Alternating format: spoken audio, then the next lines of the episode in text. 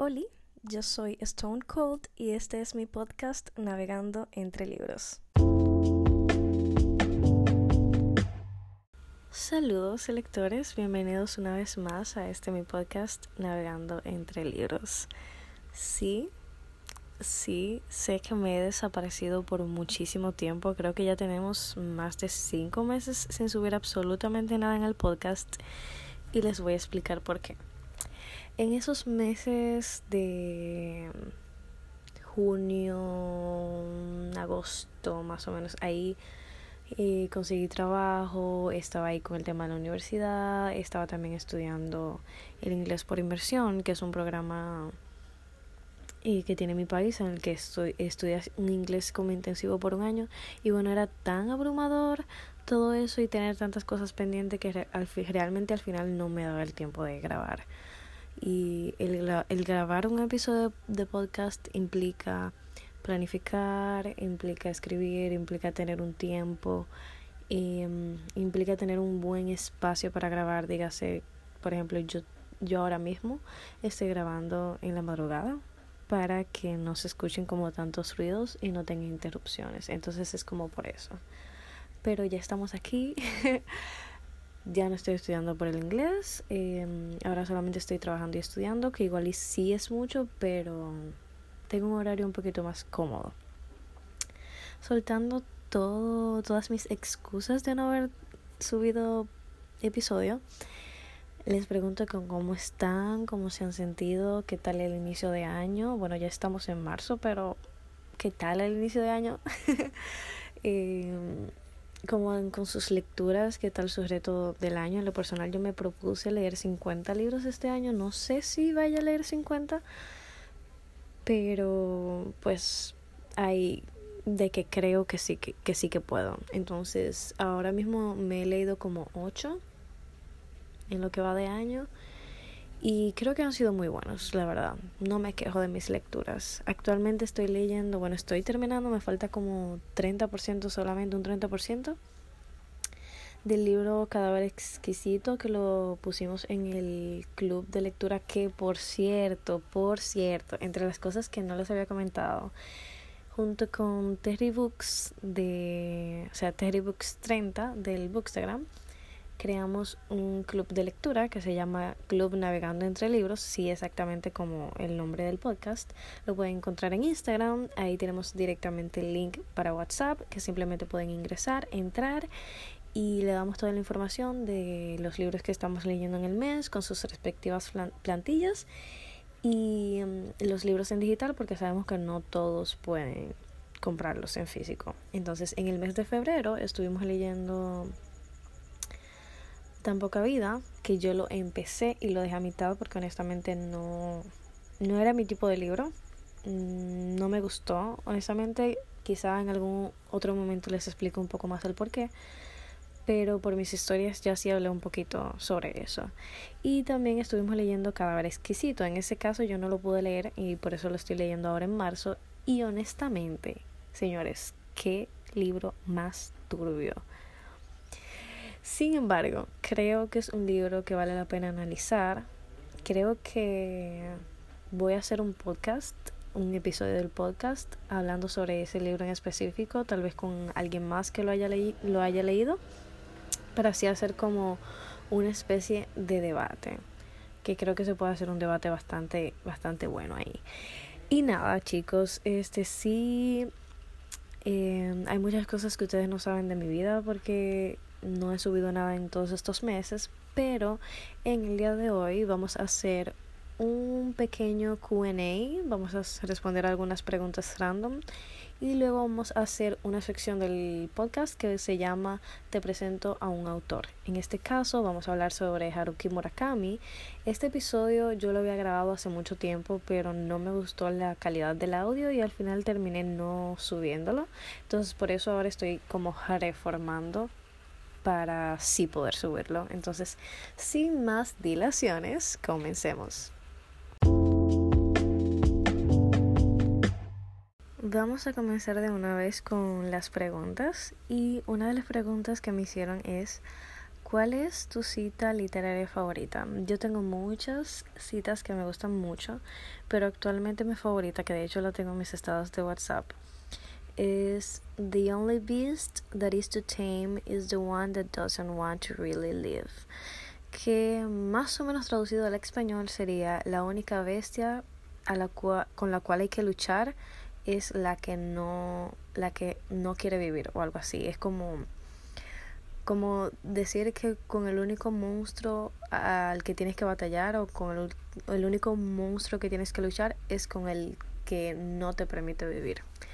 Esa frase es del el libro 101 Eases That Would Change the Way You Think. Ese es un libro que leí el año pasado, muy muy bueno, se lo súper recomiendo. Creo que solamente está en inglés, pero es un inglés bastante sencillo, bastante básico Así que sería muy muy bueno si quieren practicar el, el idioma y quieren leer algo diferente. Son literalmente 101 ensayos sobre temas variados y la verdad es bastante entretenido y en lo personal sí que sí que me ha ayudado. Otra pregunta que me hizo Vinos Café y Letras es si te encontraras en lo más alto de un edificio en llamas y solo tuvieras 60 segundos para salir antes de que se derrumbe y solo tuvieras que sacar un objeto, ¿qué sacarías?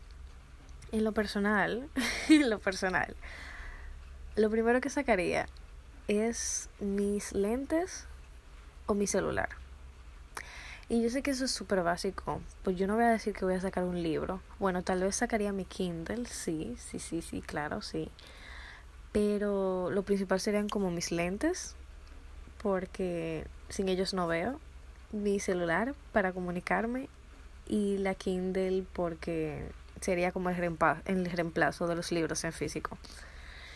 Otra pregunta que me hicieron es ¿cuál es tu libro favorito? Yo realmente no diría que tengo como un libro favorito como tal. Yo tengo libros que me gustan según el año, o sea, según los libros que leo en el año. Yo sí tengo un libro, mm, o sea, libros que son como mi comfort books, libros que yo releo y leo y leo porque me gustan y me hacen sentir algo bonito, pero no necesariamente porque sean mis favoritos. Y puedo mencionar, por ejemplo, Yo antes de ti, de Jojo Moyes, que es un libro que yo he releído algunas cinco veces, pero eso no significa que realmente sea como mi favorito. Eh, o también el libro de Aquí dentro siempre llueve, o El chico de las estrellas, o los libros de Benito Taibo, principalmente el, de Persona Normal. Em, son libros que en lo personal me encantan, pero no significa que sean mis favoritos. Yo creo que no tengo uno favorito. Quizá podría decir como, ah, mm, del género de terror me gusta más este, del género de thriller me gusta más este, y así sucesivamente.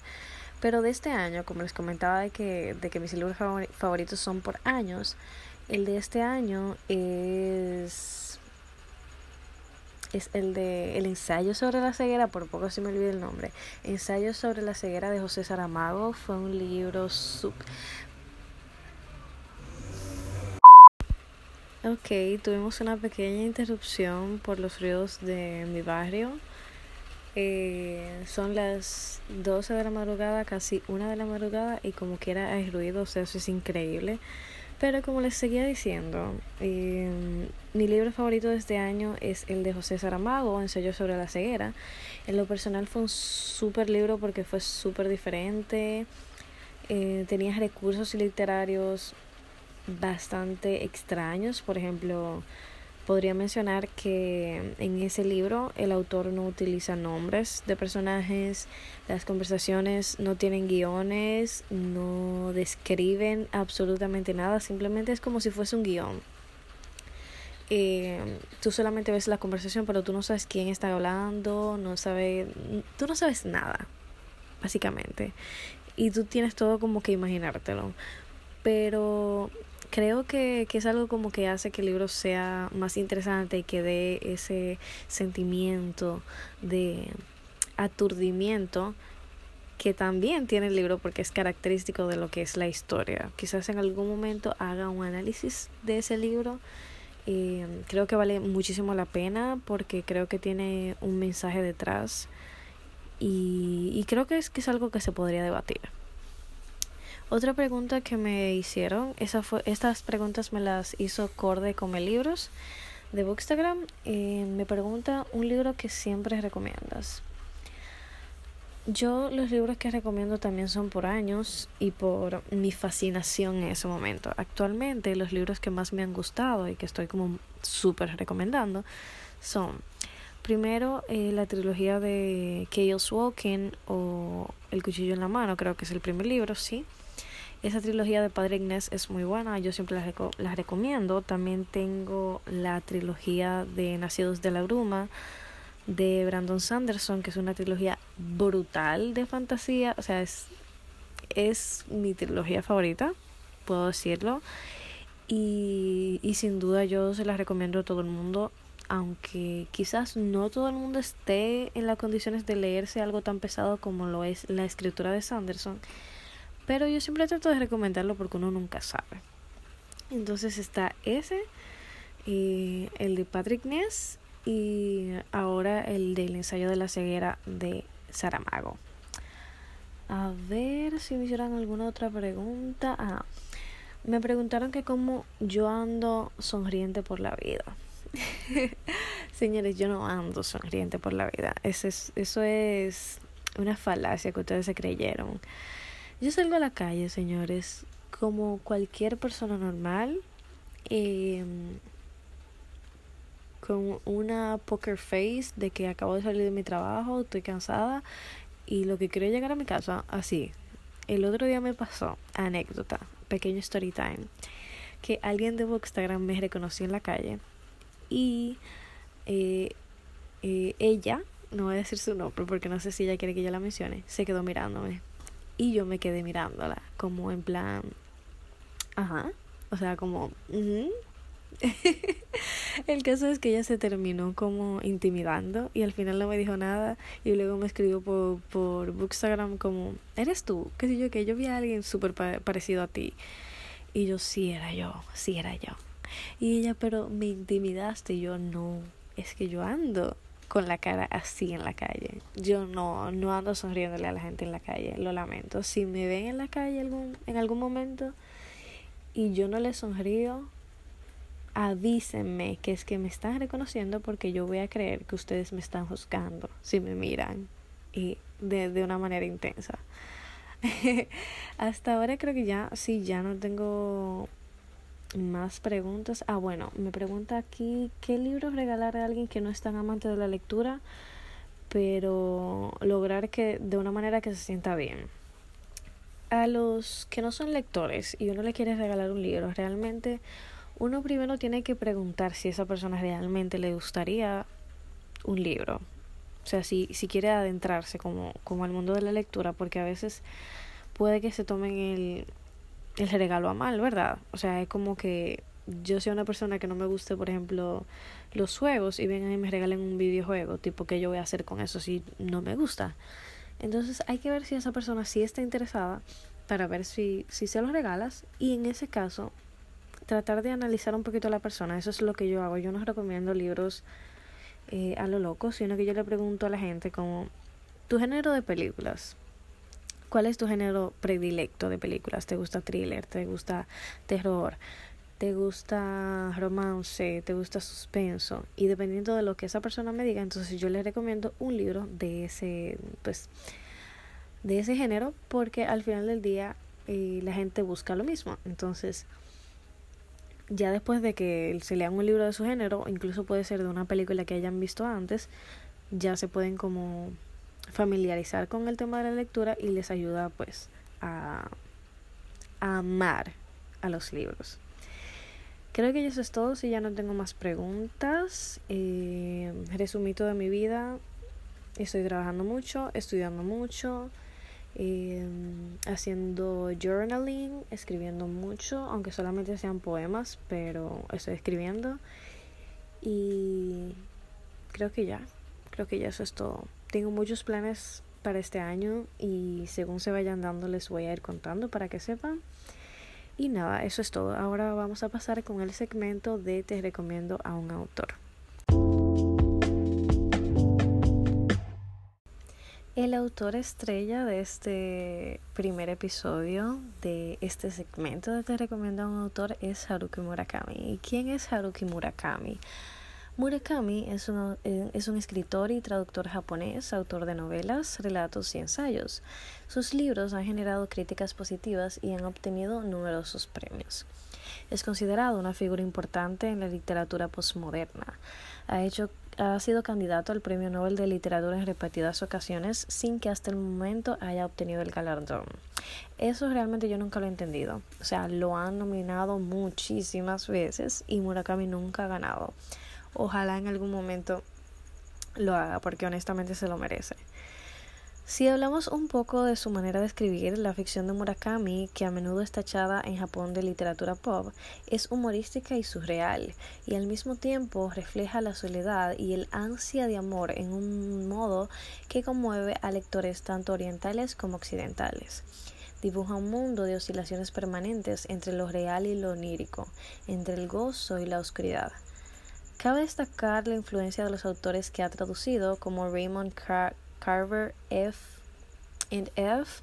Scott Fitzgerald o John Irving, a los que considera sus maestros.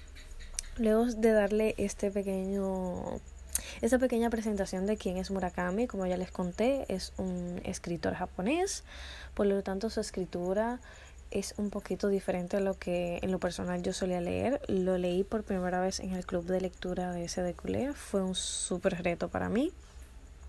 Al principio como que yo no estaba convencida, la verdad, yo decía, eh, no me convence.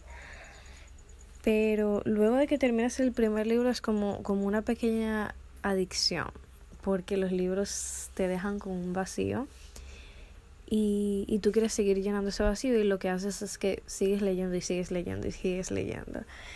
Entonces, en lo personal, yo creo que Murakami es un autor que vale muchísimo la pena darle la oportunidad creo que hay muchas, muy, poca, muy pocas personas que conocen a Murakami. Y, este, y si lo conocen tal vez no, no han querido como adentrarse en su mundo, pero creo que sí vale la pena. Entonces hoy les voy a dar unas pequeñas recomendaciones de los libros que yo he leído. Actualmente me he leído cuatro. Tokyo Blues, Kafka en la orilla, al sur de la frontera al oeste del sol y After Dark. Tengo pensado leer muchos más, como por ejemplo la trilogía de 1084. Quiero leer Baila, Baila, Baila, Hombres y Mujeres y La Primera Persona de Singular. Esos son como mis pendientes que tengo ahí de, de incluyendo también el de que hablo cuando hablo de escribir. Entonces ya cuando vaya leyendo esos libros pues le voy contando. Ahora les voy a dar unas pequeñas sinopsis de las recomendaciones que, que les voy a dar el día de hoy para que así puedan darse una idea de más o menos quién es Murakami y qué escribe.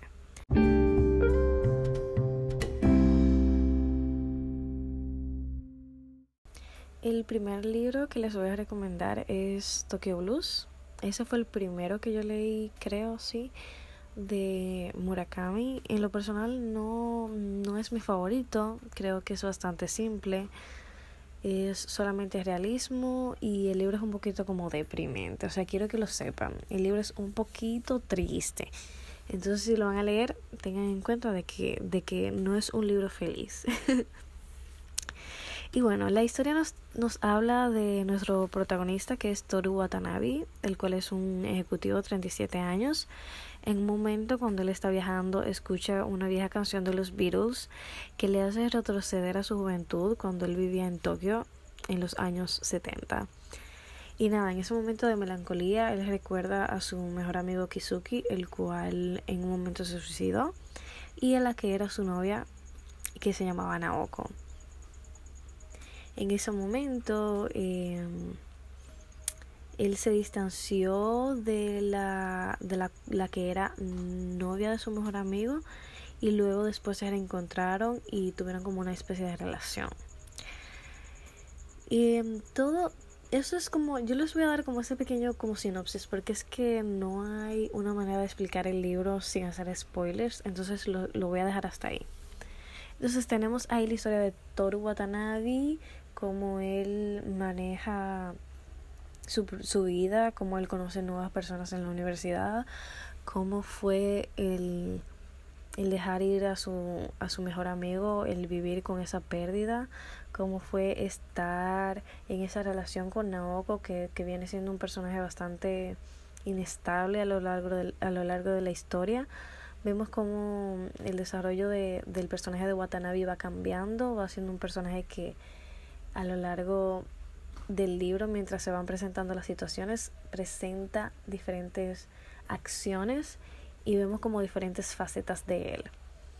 De este libro a mí me gustó la manera en la que está escrito. Creo que es un libro no muy pesado de leer, creo que es bastante entendible. Sin embargo, Murakami tiene algo muy especial y es que su narración es como minuciosa, es como atrapante y no es como que tiene tal vez algún recurso literario que sea diferente tal vez a, los demás escritores, pero él tiene algo. Yo no le sé decir qué es, pero él tiene algo que, que hace que tú te mantengas leyendo y leyendo y leyendo, leyendo, hasta que llegues al final. Otra cosa que me gustó mucho es también cómo él trata los temas sobre la salud mental y el suicidio, tomando en cuenta que, que estamos hablando de, de Japón y de la cultura asiática, eso es bastante común allá, el tema del suicidio, y, y creo que Murakami logra tratar el tema del suicidio y la depresión de una manera bastante realista en su libro sin ser muy vulgar o, o irrespetuoso, sino que lo trata literalmente como lo que es. Eh, también me gustó la tristeza que trae el libro consigo. Yo sé que tal vez eso puede ser como un contra para alguien que no le guste leer ese tipo de libros, pero en lo personal me gustó. O sea, yo siento que en algunos libros hay un grado de de tristeza que es permitido y como que cae bien, o sea, cae bien leerlo y, y se siente bien en lo personal. Me gustó mucho que el libro sea tan realista, o sea, al punto de que tú sí te puedes sentir en los personajes, tú te puedes identificar en los personajes porque tienen situaciones reales, situaciones que pueden pasar en la realidad. Y algo que puedo rescatar del libro es que todos los personajes tratan de buscar un amor que los salve. Y eso se, se, se ve en absolutamente todos ellos, principalmente en Watanabe y en Naoko, que puede ser, como les dije, un poquito inestable ahí. eh, vemos que ellos simplemente están buscando un amor que los salve. Y yo creo que esa es como la clave del libro de Tokyo Blues.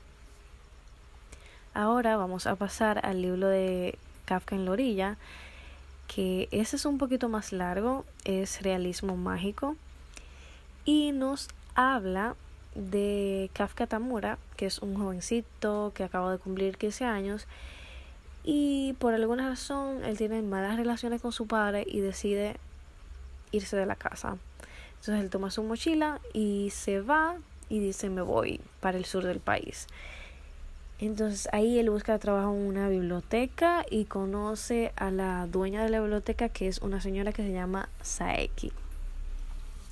Por otro lado, tenemos otra historia, porque son dos historias, el libro cuenta con dos historias. Tenemos a Satoru Nakata, el cual de pequeño tuvo un incidente durante la Segunda Guerra Mundial que provocó que él tuviese dificultades para comunicarse y solamente logra comunicarse de manera adecuada con los gatos. Sí, exactamente así.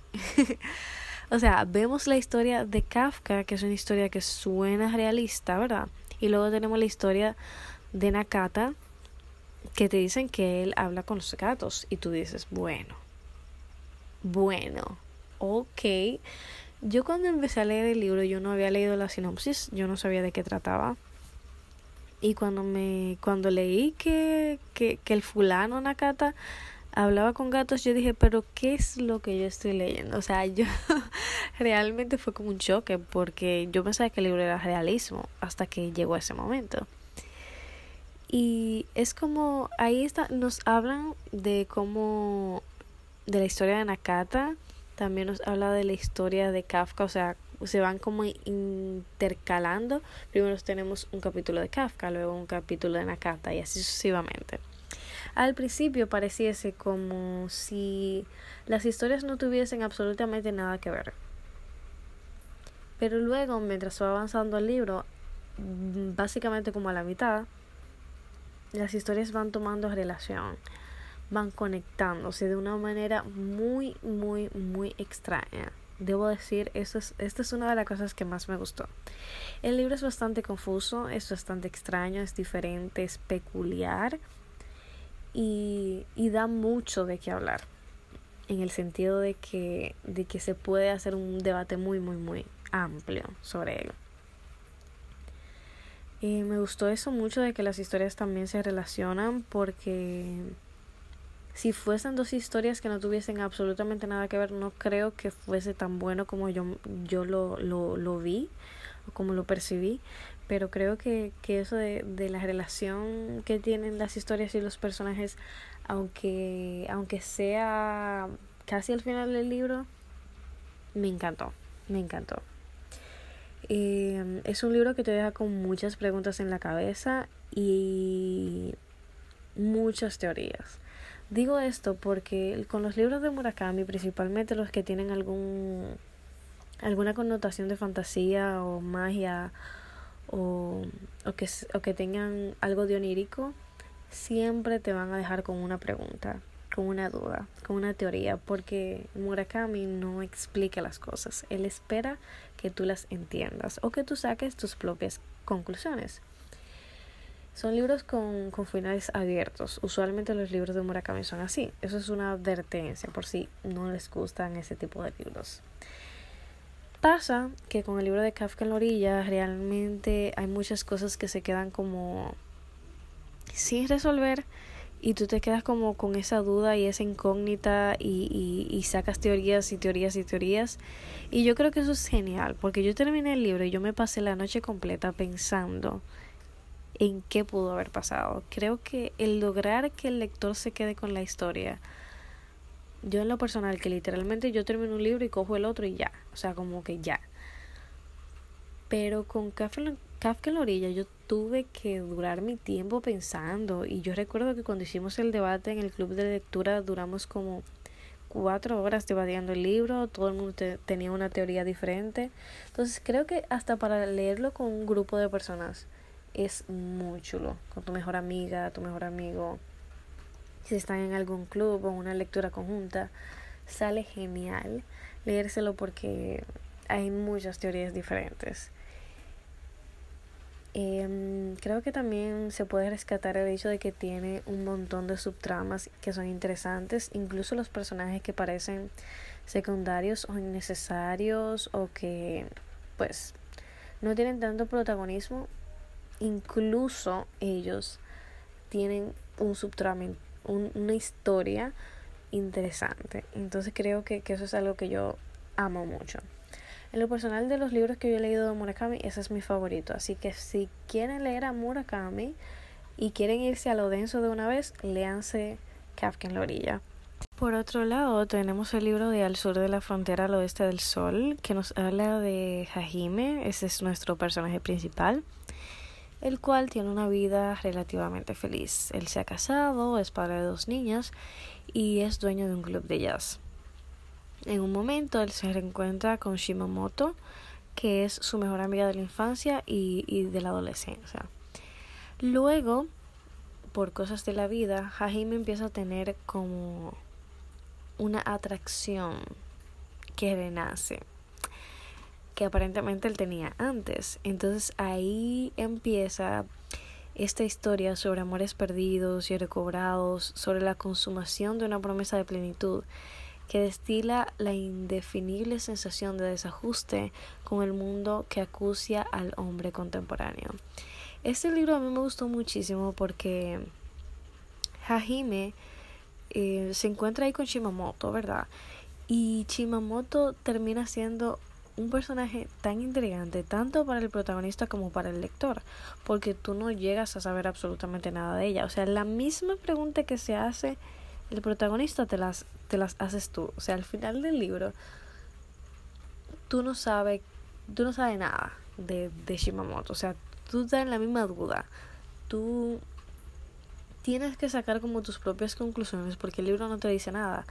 Y yo siempre digo, como este libro yo lo tengo que releer y ponerme a sacar notas porque algo que tiene Murakami es que él deja pistas pequeñas, pero él deja como frases o elementos o situaciones que tú puedes usar para sacar tus teorías, que son son como, ajá, como puzzles en un en un rompecabezas.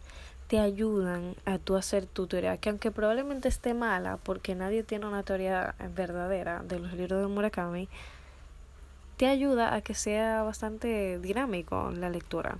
Entonces, yo creo que los libros de, de Murakami, principalmente ese, hay que prestarle mucha atención a los detalles como para tú sacar luego al final como tu propia teoría y estar en paz. Digo estar en paz porque con los libros de Murakami, al menos yo que me, me adentro mucho a los libros, te dejan con un vacío a tal punto de que si tú no tienes una teoría que te, que te haga como conciencia, que tú digas, ok, tiene sentido, tú te vas a quedar con ese vacío por siempre. Porque ese como la bendición y la maldición de Murakami, que sus finales son muy desconcertantes, mm, te dejan como con ese vacío, te dejan con esas preguntas que al final tú no, encuentras como qué hacer con ellas. Otro libro también que leí, que ese fue el más reciente, fue el de After Dark. Ese es bastante cortito, también tiene tanto realismo como eh, su parte mágica o onírica. Y básicamente es una chica, ya yo no me recuerdo el nombre, no busqué la sinopsis, pero les voy a dar un, pequeño resumito. Em, ella está como en una especie de café, una cafetería y nada, viene un joven que era amigo de su hermana y ellos empiezan a hablar. Em, ella dice que se va a quedar como toda la noche ahí en el, en el café porque no quiere volver a su casa por alguna razón que luego ellos te van a explicar después. Sucede que luego a ella le piden ayuda para para que le ayude a una prostituta que tuvo un problema, la golpearon, no sé qué, y ella es la única que sabe el idioma de la prostituta. Y al final ella termina como, ajá, ayudando a la prostituta, no sé qué, y ahí empieza como una cuestión extraña. Yo no, yo no sé explicar los libros de Murakami porque es que son muy confusos, en verdad. Pero ese libro, yo saqué una teoría muy chula. Así que el que la haya leído, escríbame para que hablemos y hagamos un pequeño debate de mi teoría y la teoría que, que tú tienes. Yo no sé si hay gente que lea Murakami y no saca teorías. Me, me daría, me daría, me daría un poco de, de desconfianza si alguien lee a Murakami no, no saca aunque sea una teoría por lo menos, porque me imagino que, que fue que no lo leyeron. Y nada, eh, estos son los cuatro libros que yo he leído hasta ahora de, del autor. En lo personal creo que es un, un autor muy, muy, muy, muy bueno, que sin duda hay que darle la oportunidad. Este y que él tiene libros muy variados, con escritura muy variada, historias muy diferentes aunque básicamente todo lo que le escribe es realismo mágico. Entonces, si le gusta ese género, se lo recomiendo al 100%.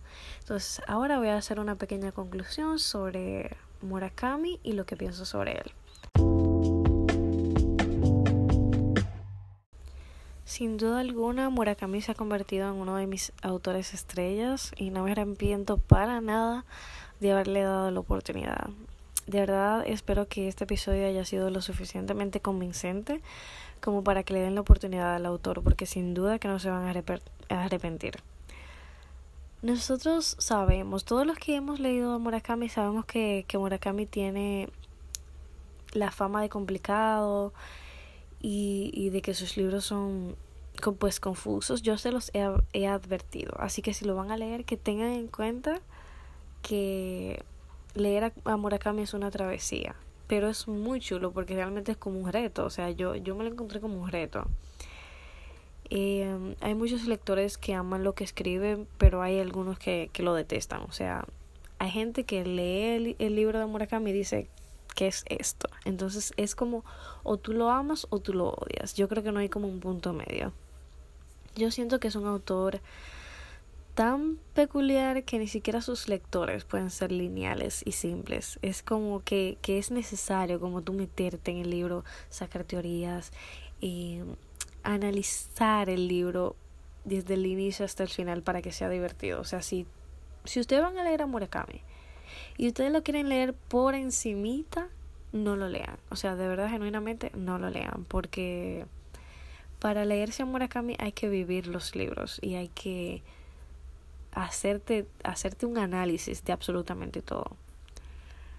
Así que nada, yo les incito a que salgan un poquito de su zona de confort, porque sí que salir de la zona de confort, porque es que Murakami es una cosa de otro mundo. Y, y pues que lean un autor que sin duda les dejará con preguntas en la boca y en la mente. Creo que, que es súper genial eso de que, de que Murakami deje tantas preguntas, que aunque a veces es un poco tedioso, pero hace que la lectura sea genial.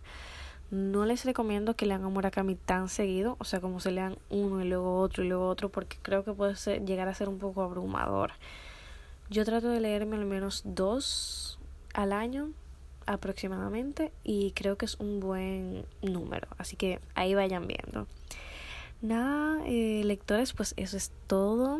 Gracias por escuchar este episodio, espero que les haya servido, que les haya gustado que se hayan alegrado de haberme escuchado de nuevo. Yo los extrañé muchísimo y me sentía un poquito culpable por no, no estar por aquí activa, no, no estar hablando, no estar creando contenido. Pero pues ya estamos aquí de vuelta y vamos a tratar de al menos cada 15 días subir contenido nuevo, contenido diferente, chulo. Vamos a hacer entrevistas, vamos a seguir recomendando a autores, vamos a hacer muchísimas reseñas, análisis de libros y y pues todo eso, muchas conversaciones y muchas cosas chulas. Entonces, eso es todo. Espero que tengan un feliz inicio de semana. Creo que este episodio lo voy a subir un lunes.